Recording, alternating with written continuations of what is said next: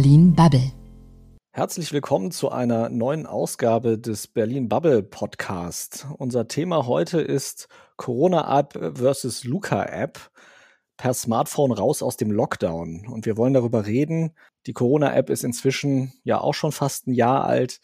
Was der Staat gemacht hat, äh, was er richtig, was er falsch gemacht hat und ob es vielleicht doch besser ist, wenn das private Unternehmen, wie jetzt zum Beispiel bei der Luca-App der Fall ist, übernehmen. Ich bin Stefan Mauer, aber ich bin natürlich nicht alleine. Hallo zusammen. Einen schönen guten Tag. Alice Greschko ist heute wieder dabei. Moin, ich bin Matthias Banners. Und wir haben auch einen Gast und zwar sitzt hier mit uns Malte Fritsche. Er ist Referent Startups beim Bitkom-Verband. Hallo Malte. Hi Stefan. Vielen Dank für die Einladung. Wir freuen uns sehr, dass du hier bei uns bist. Und dann würde ich die erste Frage doch gleich mal an dich stellen. Wann hast du denn die Corona-Warn-App installiert und hast sie noch auf deinem Telefon? Äh, natürlich, klar, ich habe es natürlich noch auf meinem Telefon. Äh, ehrlich gesagt, gleich zum Start. Also wir haben das, glaube ich, als, als Bitkom äh, intern und auch nach außen hin ähm, direkt stark vertreten, die App sich runterzuladen und da mal einen Beitrag zu leisten. Ich habe sie immer noch auf dem Handy. Es gab ja jetzt gerade aus eurem Verband auch Kritik jetzt an der Warn-App, an der staatlichen. Würdest du grundsätzlich sagen, dass das schon eine gute Idee war, das irgendwie staatlich zu machen oder wie der Staat das gemacht hat? Oder siehst du das eher bei Unternehmen oder Startups, wie das ja jetzt bei der Luca-App auch der Fall ist? Hm. Ich glaube, der erste, der erste Schritt, der initiale Schritt, äh, die App aufzusetzen, war, war sehr gut, sehr richtig. Es hätte alles etwas äh, weniger Zeit in Anspruch nehmen können. Ähm, der Ansatz dann zu sagen, wir machen jetzt hier eine, eine dezentrale Lösung, äh, um die Akzeptanz bei den Bürgern zu erhöhen, sicherlich auch ein Schritt, den man, den man so gehen kann. Äh, ich glaube aber, dass man im Anschluss dann daran es versäumt hat, die App schnell um Funktionen auszubauen. Ähm, also schneller auch dran zu sein, was wir jetzt äh, sehen, dass es äh, Check-ins äh, geben wird äh, demnächst, ähm, dass solche Funktionen natürlich den, den Impact, den so eine App hat, erhöhen. Äh, und das hätte ein bisschen, da hätten wir etwas schneller auf der Straße mit sein sollen. Matthias, du bist ja wahrscheinlich eher so auf der Seite der Leute, die auch sagen, wir müssen uns mal vom Datenschutz äh, entfernen bei der, bei der eigentlichen Corona-Warn-App, oder wie äh, siehst du das?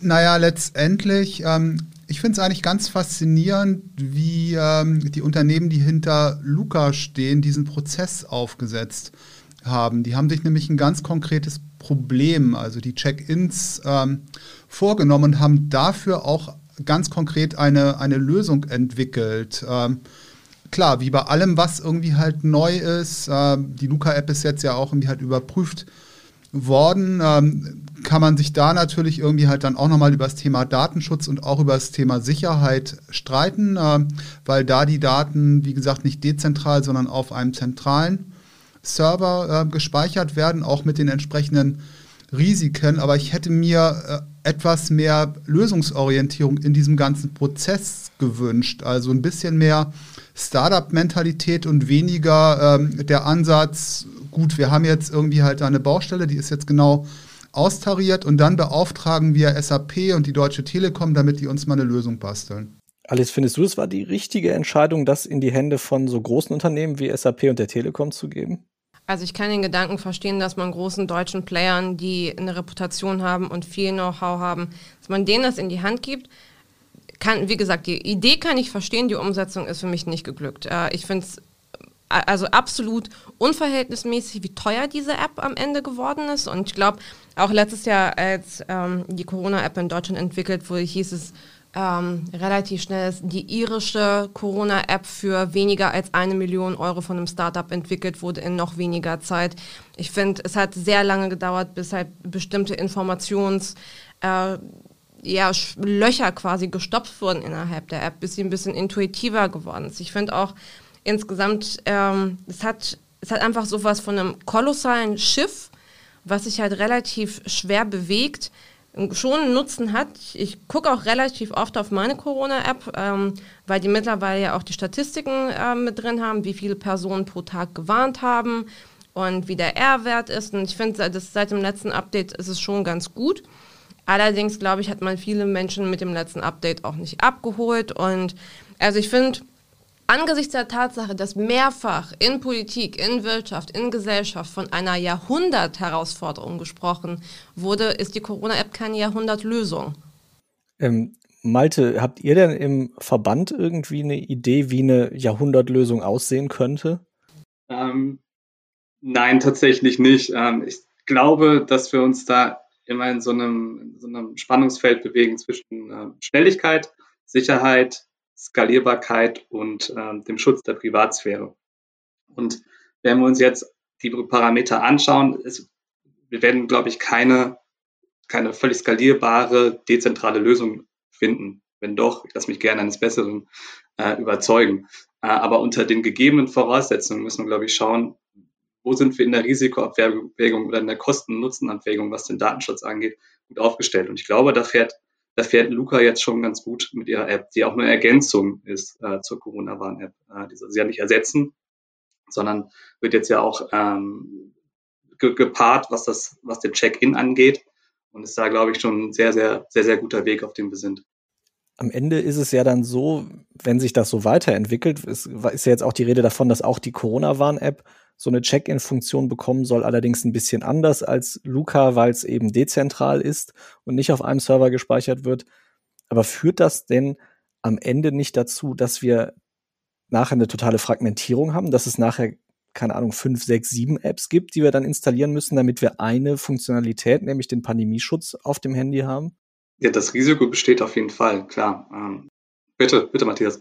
Ich könnte mir sehr gut vorstellen, dass wir verschiedene Apps mit, mit verschiedenen Funktionalitäten haben, die auch wirklich irgendwie halt nur kleinere Bausteine abdecken, weil äh, klar, letztendlich auf der Corona-Warn-App ist jetzt auch ein bisschen mehr drauf, aber die war von vornherein unübersichtlich und jetzt ist sie irgendwie halt noch unübersichtlicher.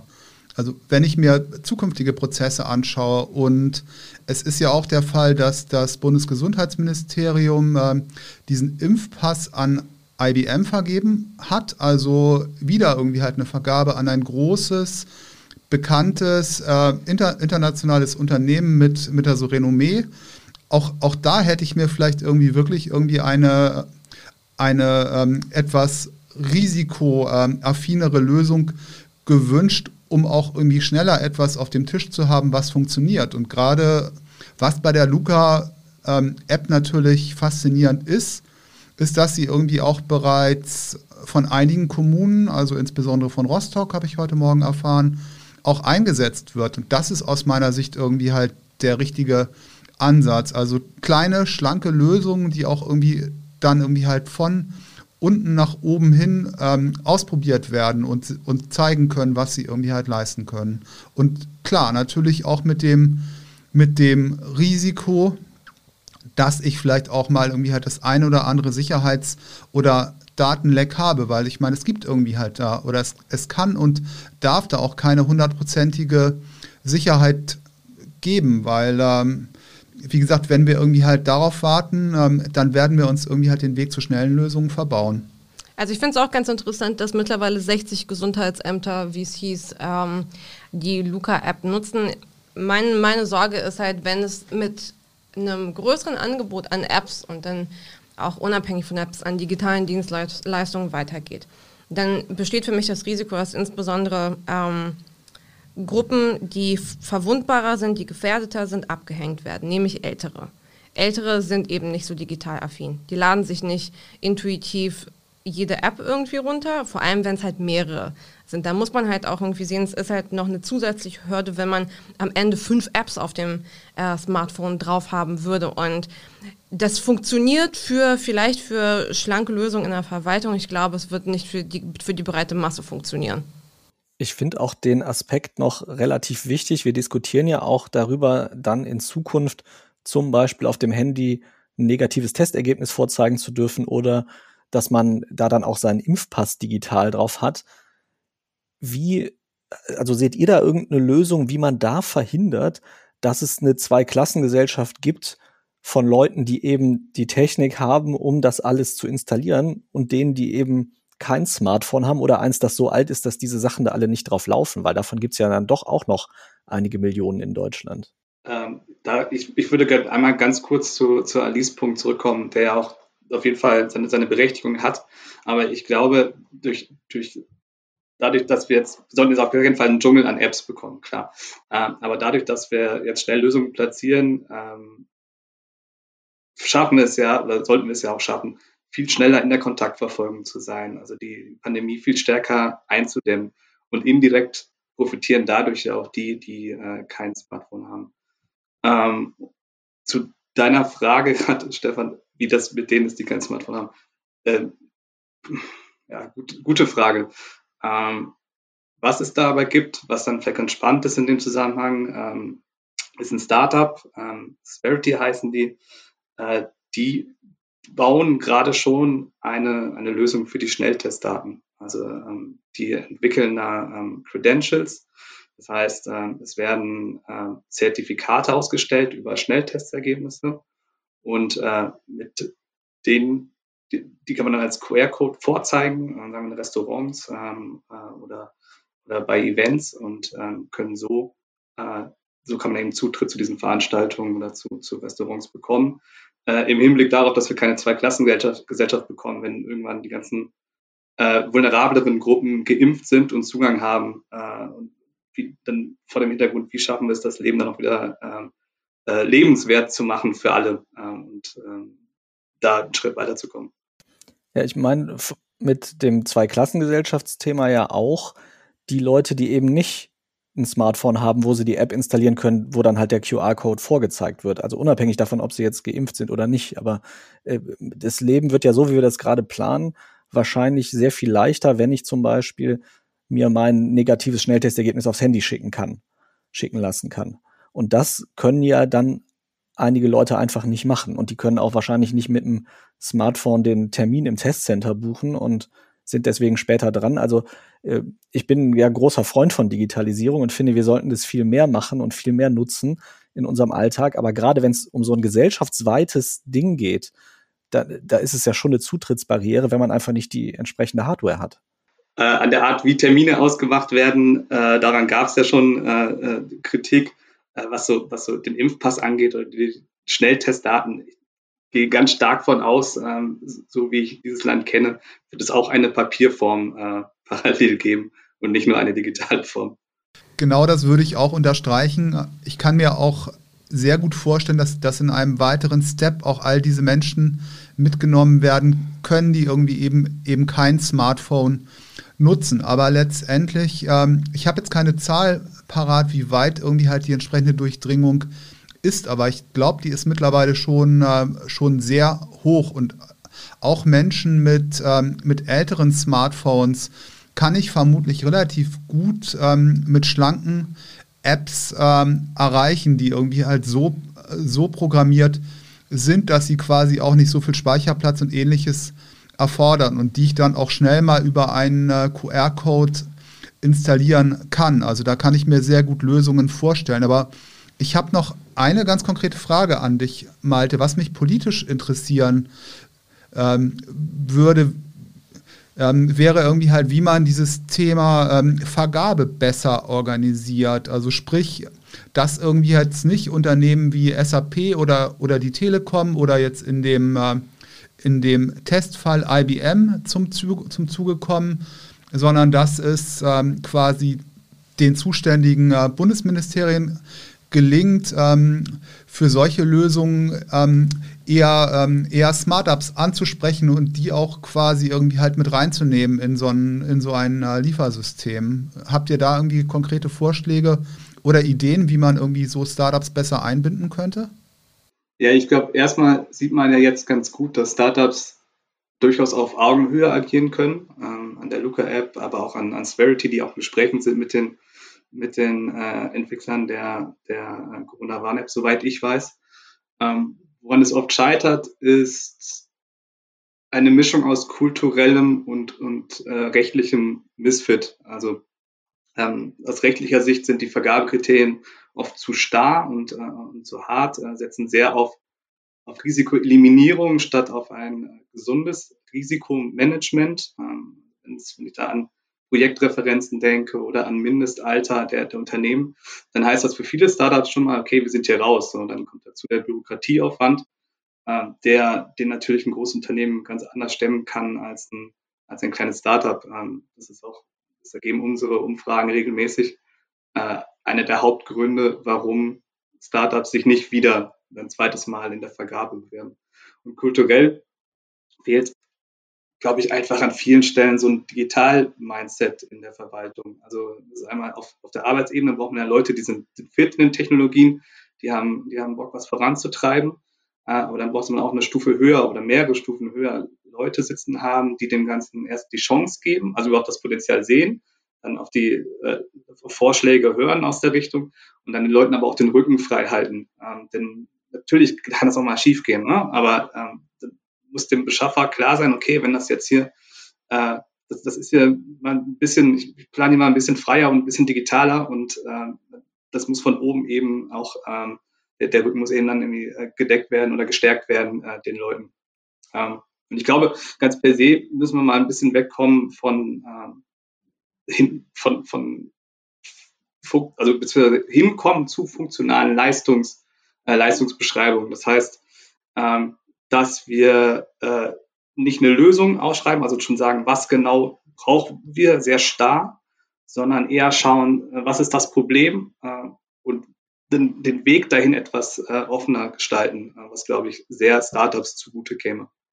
Also ich glaube insbesondere halt ähm, auf der Bürokratieseite würde man sehr stark davon profitieren, wenn man mit, wenn man mit einem agileren, neueren, moderneren Mindset arbeitet. Denn meine Befürchtung ist, dass diese Pandemie nicht unbedingt ähm, an der fehlenden Bereitschaft von Bürgerinnen und Bürgern scheitert, beziehungsweise die Bekämpfung daran scheitert, dass die Leute keine Lust haben, äh, sich damit zu befassen, sondern dass halt viel zu viel Zeit verloren wird mit alten Systemen. Ich meine, ich habe letztens gelesen, dass teilweise in Gesundheitsämtern Daten händisch abgetippt werden müssen aus Datenbanken, weil eine Schnittstelle noch immer nicht funktioniert.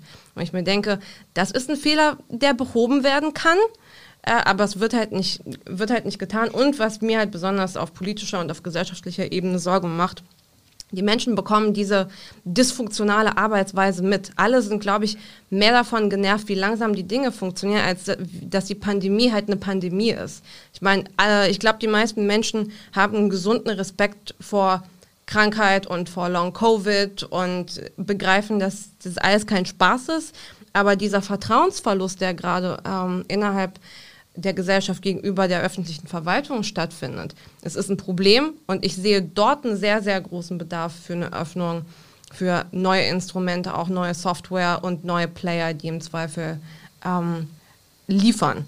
Ich würde gerne einmal noch so ein bisschen zum, zum Abschluss an euch alle drei so die Frage stellen, wie ihr das einschätzt. Und zwar, also so wie ich das jetzt erlebt habe, wir haben ja die Corona-Warn-App jetzt doch schon seit einer Weile. Und die hat sich immer relativ langsam fortentwickelt, wenn es darum ging, wirklich große neue Funktionen da einzufügen. Und jetzt kommt also ein bekannter Künstler, der also auch eine große mediale Wirkung hat und sagt, wir haben da übrigens was gebaut, das wäre eigentlich ganz sinnvoll zur Pandemiebekämpfung. Und jetzt soll ja im April auch genau dieses Feature auch in die Warn-App reinkommen. Das heißt, sind das jetzt ist das jetzt eigentlich die Rolle der Startups aktuell, dass sie sagen, dass sie sozusagen das schwerfällige Dickschiff, das die Regierung äh, bestellt hat, dass sie das so ein bisschen zwingen, dynamischer zu werden? Oder wird das dann am Ende schon was sein, wo, was dann auch wirklich den Startups was bringt? Ich finde es ja erstmal bezeichnend, dass es überhaupt ähm, diesen, diesen prominenten Künstler brauchte, um, um die App so ins, äh, ins, ins, Rampenlicht zu stellen. Es gibt ja auch noch andere Apps, die, die auch sehr vergleichbar sind. Sind übrigens auch äh, im Wir versus Virus ähm, Hackathon aktiv gewesen. Also der ist ja mitinitiiert von der Bundesregierung. Also eigentlich, eigentlich, hat, eigentlich hat man ja die Schnittstelle dann da. So, da, warum funktioniert es nicht, ähm, da das, das Ohr näher an der Straße zu haben? Das finde ich, das ich eher äh, bezeichnend an der Stelle. Ich finde es vom Prozess ausgesprochen äh, gut, weil es uns natürlich irgendwie zeigt, wie Kommunikation und Marketing funktionieren kann, indem Smudo sich da eingebracht hat. Also ähm, aus meiner Sicht irgendwie halt gerne mehr davon, ähm, gerne weitere kleine, ähm, agile, dynamische Lösungen, die auch ähm, konkret Probleme abräumen und auch irgendwie halt von Kommunen vor Ort äh, ohne weiteres verbaut und eingesetzt werden können. Also das ist für mich eigentlich eher ein Fall von, von Best Practice. Also ich glaube, ich wäre genervt, wenn ich in einem anderen Startup arbeiten würde und eine ähnliche Dienstleistung hätte, aber mir würde die prominente Power fehlen, ähm, dass dann jemand durch die Reichweite dann auch tatsächlich zu dem ziemlich schnellen Erfolg der Luca-App beiträgt. Nichtsdestotrotz äh, finde ich, ist es halt ein, ein ziemlich spannender Case und ich finde auch die Abgrenzung momentan halt zwischen Startups und Politik dementsprechend sehr sinnvoll, weil es im, eigentlich im Optimalfall innerhalb einer Gesellschaft ein Wechselspiel sein soll, dass halt unterschiedliche Sichtweisen und Kräfte aufeinanderprallen und dadurch Synergien entstehen. Deswegen, ich bin sehr stark dafür, dass ähm, Digitalexpertinnen und Experten lauter werden durch diese Pandemie, damit man auch neue Lösungen aufzeigen kann. Und das heißt nicht, dass sie immer eins zu eins in diesem Start-up-Modus auch adaptiert werden und adaptiert werden müssen. Aber es würde schon mal zu einem größeren Umdenken beziehungsweise zu einer neuen Perspektive führen, dass man begreift, wie viel eigentlich mehr gehen könnte. Und das finde ich gut. Das finde ich ein hervorragendes Schlusswort. Besser hätte ich das nicht sagen können, Alice. Vielen lieben Dank. Ich bedanke mich bei allen äh, Zuhörerinnen und Zuhörern. Ich bedanke mich bei euch, die ihr mitgemacht haben und ganz besonders bei Malte natürlich, dass du heute unser Gast warst. Wie immer, ihr könnt uns gerne bewerten auf den verschiedenen Podcast-Plattformen. Ihr könnt uns schreiben, ihr könnt uns auf Instagram folgen, auf Twitter. Und wir hoffen, ihr schaltet nächste Woche wieder ein. Bis dahin sagen wir Tschüss, vielen Dank und bleibt gesund. Vielen Dank für die Einladung. Tschüss. Tschüss. Das war Berlin Bubble.